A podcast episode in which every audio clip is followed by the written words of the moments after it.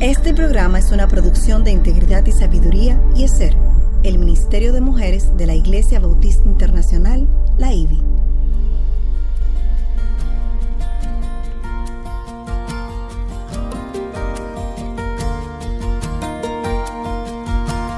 Engañosa es la gracia y vana la hermosura. La mujer que teme al Señor, esa será alabada. Inicia su programa Mujer para la Gloria de Dios. ¿Hasta qué punto tus planes están rendidos a la voluntad de Dios? ¿Realmente vives por Cristo o en tus pensamientos prevalecen las corrientes de este mundo? Hoy en Mujer para la Gloria de Dios, Jesús, la respuesta a tus preguntas.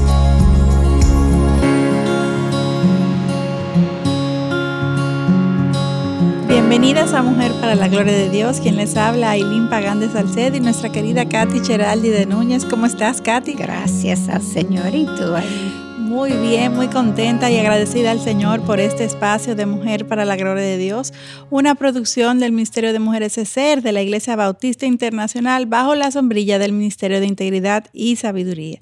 Les, les invitamos a suscribirse al canal de YouTube de Integridad y Sabiduría, darle me gusta a este video y compartirlo con muchos otros para que este contenido pueda ser de edificación. Y el programa de hoy hemos titulado Jesús, la respuesta a nuestras preguntas. Y la pregunta que nos hace, planteamos siempre para hacer más introspección es, ¿realmente vives por Cristo o en tus pensamientos prevalecen las corrientes del mundo? Wow. Así Qué buena pregunta. Ouch. Antes de iniciar, vamos a orar.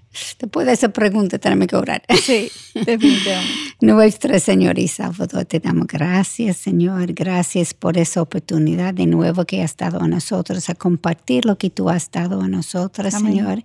Gracias por tu Espíritu Santo que nos guía para que podamos entender lo que tú has, has escrito. Gracias, Señor, por todos los aparatos, todos los la, lo que integridad y sabiduría tiene para que nosotros podemos hacer todo el talento que has dado a, los hombres que lo graben, que lo editen, etcétera, etcétera. Gracias, Señor, por tu bondad con nosotras. Nosotros queremos, Señor, mantenernos fieles a tu palabra. Yo te pido que tú puedes en alguna forma mantenernos en ese camino estrecho donde nosotros podemos seguir adorando a ti y pasando lo que tú has dado a nosotros, a las otras. Te damos gracias, Señor, en el nombre de Jesús. Amén. Amén. Pues hasta ahora ah, vimos como Cristo ganó la primera confrontación con Satanás en el desierto. Y luego de esta de tentarse. Luego estuvimos revisando la interesante discusión entre Nicodemo, un fariseo erudito de la ley, él era muy conocido, muy que la palabra estoy buscando, como una persona de peso en, la religión judío, y un él era miembro de la, ley y miembro de San Edrín. Del San Edrín, sí. Y eso es con, con Cristo, ¿verdad? Este le combatió a Nicodemos unos planteamientos revolucionarios, dadas las costumbres y las leyes religiosas que regían la vida judía. Y estos planteamientos de Jesús confirman que la salvación no sigue patrones humanos, sino celestiales. En aquel momento Nicodemo solo podía evaluar la vida por debajo del sol él no tenía el Espíritu Santo morando como nosotros tenemos. Y en, él estaba evaluando en un plano terrenal. Mientras que Jesús le planteó pensamientos que venían de Dios mismo, los cuales eran imposibles de entender a partir de la lógica humana. Para entender los pensamientos de Dios es necesario tener el discernimiento del Espíritu Santo. Amén, así es. Y Cristo en su bondad y propósito de explicarle a Nicodemo cómo las personas nacen de nuevo, utilizó el ejemplo de cómo funciona el viento que sopla, aunque no lo podamos ver ni tocar porque es abstracto. Algo que Nicodemo podía entender porque había experimentado de manera personal, respirando. Y aunque Nicodemo era un experto de la ley, como tú mencionaste, Katy, se acercó a Jesús con humildad y reconociéndole a esto como un gran maestro. Y eso no era típico para, Sanedrín ni fariseos. Para nada. Eh, de verdad que Nicodemo rompió los esquemas también cuando se acercó de esta manera a Jesús. Y aunque Jesús le estaba hablando sobre algo muy básico como es la salvación, este erudito estaba perdido ante estos nuevos planteamientos que Jesús le hacía. Y, tenemos que entender el contexto, como tú mencionabas. Él no tenía el Espíritu Santo, no estaba la palabra completa o sea, sus conocimientos eran muy limitados. Y siempre me ha llamado la atención cómo Cristo, con una simple pregunta o declaración, revela precisamente lo que hay en nuestros corazones, probando. Una pregunta. Una pregunta. y, y así probando que la necedad de Dios es más sabia que los hombres, como nos dice 1 de Corintios 1:25. Wow, si podíamos tener ese discernimiento que una pregunta llegue al corazón de la persona con quien estamos hablando. Qué claro, eficaz sobre Dios, lo más importante. Y a pesar de que Nicodemo no entendía a Jesús, este estaba honestamente buscando entenderle, no estaba tratando que él se caiga en un gancho como, como los fariseos muchos decían. Él honestamente estaba buscando a Dios. Incluso admitiéndole a Jesús que no lo entendía.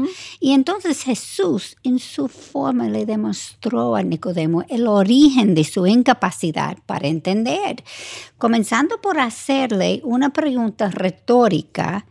¿Tú eres el maestro de Israel y no entienden estas cosas? ¡Wow! Y ese era un erudito, sí. alguien que era muy conocido en el tiempo.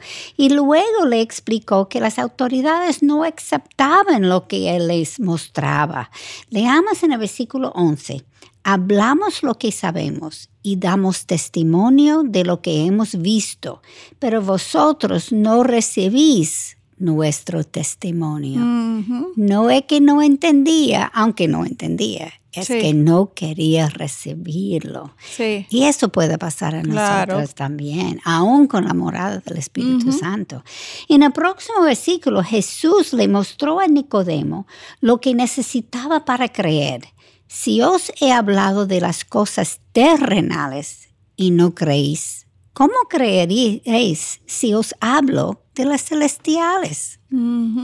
Que no entiende. Para nada. Y con esta pregunta que Jesús le hizo a Nicodemo, eh, fue como si le hubiera hecho una cirugía de corazón abierto. porque iba directo al, grano, poniendo en evidencia el problema de su, de su corazón. Y indirectamente le mostró que su, su problema no, eh, no era la falta de inteligencia, sino, como tú mencionabas, la falta de aceptación. Y eso es importante. Me alegro que tú dijiste eso, Aline, porque muchas veces nosotros vemos a ellos y pensamos que eran primitivos, que no eran inteligentes. Que no tenían la Biblia completa. Y... Sí, pero eran gente muy inteligente, muy estudiada. Sí, se dedicaban a estudiar. Y mire, no entendía porque no tenía el Espíritu Santo. Así es. Y, y, también para entender mejor la cosmovisión de, Nicodemo como judío en aquel tiempo, en Números capítulo 21 leemos cómo los judíos fueron salvos de las diez plagas que los egipcios sufrieron.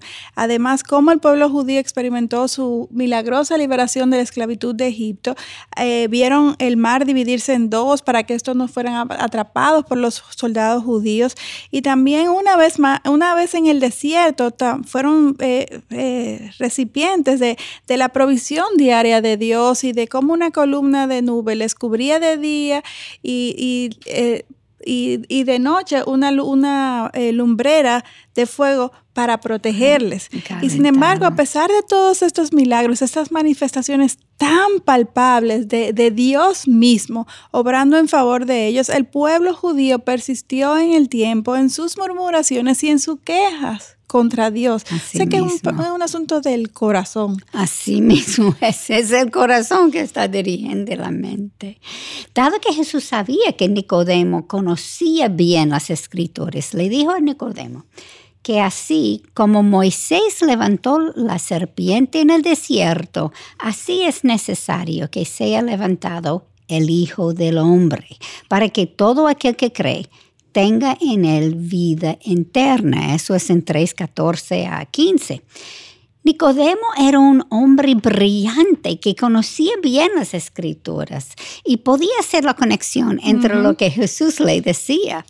El problema es que hasta ese momento Nicodemo no tenía todavía todas las piezas de la rompecabezas. Sí. Eh, recuerdo, los, los promesas de Dios son dados progresivamente y uno, dependiendo de su cosmovisión, es cómo se lo va a interpretar. La serpiente de Moisés también representaba la crucificación, la cual todavía no había ocurrido él no, podía poner la conexión todavía como nosotros podemos hoy mismo. Y la mordida de la, serpiente fue una representación del pecado. Y al Jesucristo ser levantado en, la cruz es cuando sería pago el precio por todos los pecados de lo que reconociera a Él como Salvador. Cristo está er, advirtiendo a Nicodemo el significado de lo que era necesario que ocurriera para tener vida eterna en Él. Amén. Y, y, Jesús entonces revela en Juan 3:16 cuál era su misión de venir en forma de hombre. Dice, porque de tal manera amó Dios al mundo que dio a su Hijo unigénito para que todo aquel que cree en Él no se pierda, mas tenga vida eterna. Creo que ese es uno de los eh, versículos más citados de la palabra. Más conocido, sí. Y, más memorizado. más memorizado, muy importante realmente. Y el propósito del Mesías, de, Jesús, no, no era liberar a los judíos solamente del dominio de los hombres, los romanos, que eran quienes le dominaban en aquel momento momento, sino que, que su misión era mayor, implicaba liberarles de algo que iba mucho más allá y era de la ira de Dios y, y, por la eternidad dado su pecado. De hecho, leamos en Juan 10:10, 10, dice, yo he venido para que tengan vida y para que la tengan en abundancia. O sea, la palabra utilizada para abundancia en, en, este versículo es perizos y esta significa que algo es tan abundante que es más de lo necesario o más allá de toda medida. O sea que lo que Dios le estaba planteando era algo que iba más allá de un dominio de, de un eh, eh, de hombres, sino de algo que ni siquiera ellos tenían idea de todo lo que eh, implicaba. Y eso muchas veces nuestras oraciones son así, estamos pidiendo poco y Él quiere dar mucho. Amén, así es. Eso es muy bueno que tú, lo, que tú lo menciones, porque frecuentemente nosotros solamente tenemos un solo plano y este es pecaminoso, Dios tiene todo el plano y Él sí sabe lo que mejor nos conviene. Así que, que los no del Señor deben de ser recibidos con una actitud de amén y de receptividad porque siempre van a ser para nuestro bien. Y este llamado que hace Jesús eh, se aplica eh, a la vida inmediatamente, no es algo que comienza después de la muerte, este llamado a vida que Dios les eh, vino a compartir a través de Jesús. Y, es algo que afecta a cada rincón de, nuestra vida, de nuestro pensamiento, de nuestros sentimientos.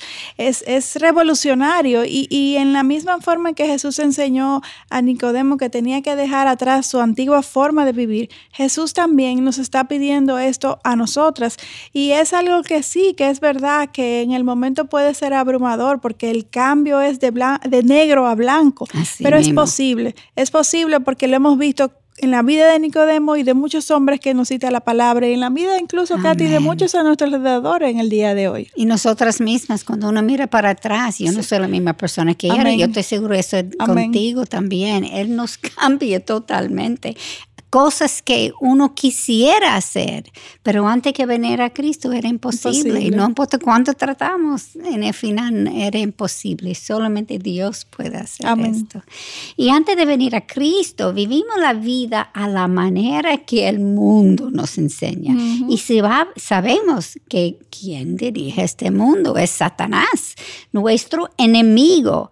Por eso nuestros ojos están cegados hasta que la morada del Espíritu Santo nos quita la venda de nuestros ojos para que podamos conocer la verdad de Dios. Amén. Y una vez que podemos entender la verdad de Dios, tenemos que vivir en ella. Y esa es la parte que nos toca a nosotros. Él abre nuestros ojos, pero tenemos que ser obedientes a Él. Y la única forma en que podemos hacer esta transformación de la mente es con la palabra de Dios, como Pablo nos dice en Romanos 12 y 2.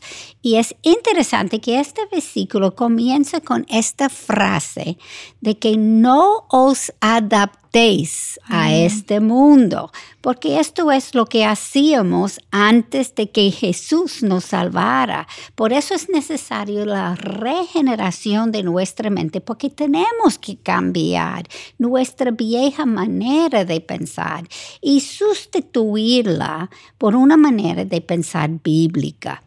Como Efesios 4, versículo 22 a 24 nos enseña. Cuando fallamos, que tú sabes que eso va a pasar y no cumplimos con el llamado que Dios nos ha hecho, terminamos comportándonos como los judíos, quienes fabricaron dioses falsos y le adoraron. Así es, es el mismo corazón, el de los judíos y el nuestro. No hay nada nuevo bajo el sol. Amén. Y para hacer esto, esta regeneración, necesitamos pedirle a Dios continuamente que nos ayude a identificar nuestras creencias pecaminosas para arrepentimiento y para que Dios las sustituya con sus pensamientos.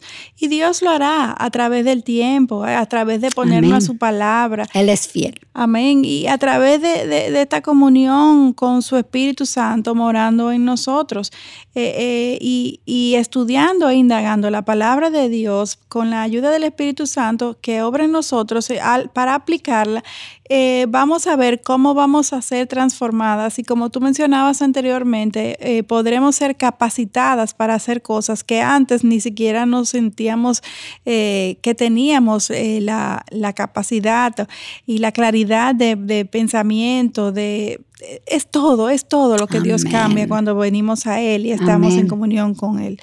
Y luego de, ir reconociendo nuestros patrones pecaminosos y, y ir aprendiendo lo que nos enseña la verdad de la palabra de Dios, pues debe de venir arrepentimiento, debe de venir una pedida de perdón primeramente al Señor y a cualquier otro que hayamos ofendido directamente y admitir de que somos incapaces de cambiar sin la ayuda del Espíritu Santo y que definitivamente debemos recordar que el caminar en pos de la huella que Jesús nos ha dejado para nuestro crecimiento no es una línea recta, no, no se trata de una carrera de, llegar hasta el final solamente, sino de que en el proceso es, es, algo que nos vamos a caer, pero Dios nos va a ayudar a levantar, eh, Dios nos va a ir eh, regenerando progresivamente porque su verdad nos sobrepasa, nuestro pecado es grande y gracias a Dios que Dios lo hace de esta manera, porque si no, Katy, no llegáramos a ningún lado, la culpa nos aplastaría. Así mismo es. Es decir, que nuestro caminar cristiano habrán tiempos de altas y bajas y tiempos de fortaleza y de debilidad espiritual. Lo importante, y escúchenme bien, lo importante es persistir en fe y en obediencia, sabiendo de que no somos nosotros, es Él quien está haciendo la obra en nosotros y a pesar de nosotros y debemos de aprender a lidiar y a descansar en Él, no importa nuestras circunstancias, evaluando cuáles son nuestras fortalezas, cuáles son nuestras debilidades eh, y, y sabiendo de que el Señor va a caminar cerca de nosotros no importa lo que nos suceda. Sí, eso es tan importante que muchas veces paralizamos cuando caemos y pensamos que ya yo perdí todo. Sí. No. Y Satanás nos tienta en esos momentos. Sí mismo, gracias por recordarnos nuestra carne, pero Satanás quiere, eso es lo que él quiere. Entonces él nos tienta para que nosotros caemos y después él malo nos dice que ya Dios no te puede usar. Eso es una mentira Ah, grande. Una gran mentira. Y eh, nosotros necesitamos, aunque caemos, pedimos perdón al Dios y a cualquier otra, como tú dijiste, pero también aprendemos de la caída para que no lo hacemos otra vez. Y Sí. Entonces somos más fuertes, más sabias, tenemos más discernimiento, sabemos nuestras debilidades, Amén. sabemos dónde caminar o dónde no debe caminar con nuestra personalidad, etc. Y todos tenemos que lidiar con esta realidad propia de nuestra condición caída. Sin embargo, nuestras luchas son individuales y por eso necesitamos su discernimiento para eva- evaluarlo. Nuestros corazones son engañosos y necesitamos activamente rechazar las formas del mundo. Lo que a mí me hace caer, quizás a ti no te No, hace caer y viceversa. viceversa. Yo no tengo ese problema, pero yo tengo otros problemas Exacto. y yo necesito saber dónde está mi debilidad para no caer. Muchas veces tendremos que pararnos en la brecha solas porque nadie más es- está de acuerdo con lo que estamos diciendo y tenemos que sufrir repercusiones. En el mundo encontraremos oposición, nos ridiculas- ridiculizarán, Sí. nos hablarán mal y hasta nos rechazarán. Ujú.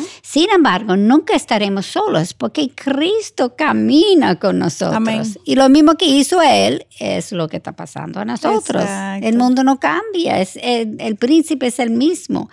Obviamente habrán riesgos y algunas áreas del mundo serán más peligrosas que otras. Sí. Pero recordame que somos extranjeros y peregrinos aquí, no importa en qué parte del mundo estamos viviendo. Y un día llegaremos a nuestra morada eterna en el cielo, en donde Él enjugará toda lágrima de sus ojos y ya no habrá muerte, ni habrá más duelo, ni clamor, ni dolor, porque las primeras cosas han pasado. Apocalipsis 21.4. Como yo anhelo ese día. Amén. Así sea eh, en todos nosotros que anhelemos estar en su presencia. Ay, sí. Y que no nos preocupemos por lo que hayamos de perder aquí en la tierra, porque nuestra abundancia no está dada en las cosas materiales, sino en las eternales, en las espirituales que, que Dios nos ha garantizado por la eternidad en su presencia. Y aun si algo aquí en la tierra me fuese quitado, solo será lo que Dios permita porque corresponde a su propósito, porque Él tenga u- un- un- una razón para, para obrar a- para nuestro bien Amén. siempre, aunque Amén. nos duela, pero siempre podemos tener la certeza de que Dios lo que está haciendo obrará para nuestro bien. Porque como- Excelente punto, Aileen. Sí, porque, porque- le duele y uno piensa, eso no puede ser. Sí, sí, sí, definitivamente. Mira, yo, yo, eso es algo que lo he pensado tanto, Katy, que digo que hasta si un hijo se me muriera, que es como lo más difícil, yo le pido al Señor que prepare mi corazón para aceptarlo como Él me ha enseñado, que dice su palabra. Porque mis hijos son de Él y, y- y lo que Él decida estará bien, porque Él sabe mejor lo que todo, lo que le conviene a nosotros, sus hijos. Excelente. Una vez conocemos a Jesús, lo que trae contentamiento al mundo ya no nos llena. Así es. Antes éramos ciegos y nunca habíamos experimentado el gozo del Señor y por ende nos conformamos con lo que el mundo ofrece. Sin embargo, como Dios ha puesto el sentido de la eternidad en nuestros corazones, como nos dice Eclesiastés 3:10, nunca nadie podrá estar satisfecho, Amén. sin importar cuántas distracciones, cuántos juguetes tengamos, cuántas maravillosas eh, eh, posesiones nos, eh, lleguemos a acumular en esta tierra. El vacío en nuestro corazón persistirá y el sentido de insatisfacción también, porque esto es lo que nos va a impulsar a seguir buscando y seguir buscando Amén. más en este mundo. Y realmente la respuesta no está en este mundo. Así mismo. En el programa anterior mencionamos una frase de Blaise Pas- Pascal que hoy también queremos recordar porque dice una verdad muy contundente. Hay un vacío en forma de Dios en el corazón de cada hombre que no puede ser satisfecho por ninguna cosa creada, sino solo por Dios, el Creador, dado a conocer a través de Jesucristo. Y yo creo que cuando hacemos eso, estamos pensando como el mundo, tratando de llenar ese vacío con otras cosas, nos quedamos más vacíos que, Ujú. que cuando uno está siguiendo a Cristo. Esto también explica por qué es que hay cristianos que aun cuando poseen muy pocos bienes. Sin embargo, experimenta un gran gozo del Señor y ni siquiera siente que le falta nada. Amén. ¿Cuál es la diferencia? Su enfoque de vida, aquellos que han decidido vivir para Cristo, siguen despojándose del viejo yo y moldeándose cada vez más a Jesús, reconociendo que Dios usará todo para su bien, como tú dijiste, aún hasta cuando no entienden todo lo que les sucede, mientras persisten enfocados en la meta final. Amén. Cada uno de nosotros necesitamos reflexionar sobre las mismas preguntas que Jesús le hiciera a Nicodemo, si entendemos, si aceptamos y si decidimos creerle a Dios. Amén. Terminamos este programa con esta verdad retumbando en nuestras mentes. ¿Realmente vives por Cristo o en tus pensamientos prevalecen las corrientes del mundo? No duden en escribirnos si tienen preguntas sobre los temas que estamos tratando, peticiones de oración o cualquier consulta puntual. Recuerden que pueden eh, contactarnos a través de mujer para la gloria de Dios. Y recuerden siempre orar por el programa de Mujer para la gloria de Dios y por toda la programación que tenemos aquí en Integridad y Sabiduría. En verdad necesitamos la protección de nuestro Dios. Les esperamos en nuestro próximo encuentro, Dios delante aquí, en Mujer para la Gloria de Dios. Dios les bendiga. Mediten esta semana sobre estos conceptos y las implicaciones que tienen en nuestra vida. En el próximo programa seguiremos.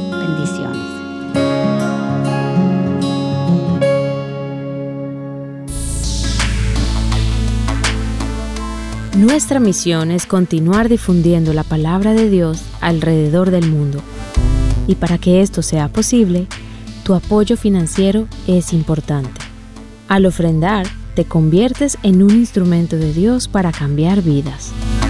Si estás interesado, visita nuestra página radioeternidad.org y allí encontrarás la forma de cómo contribuir para este ministerio.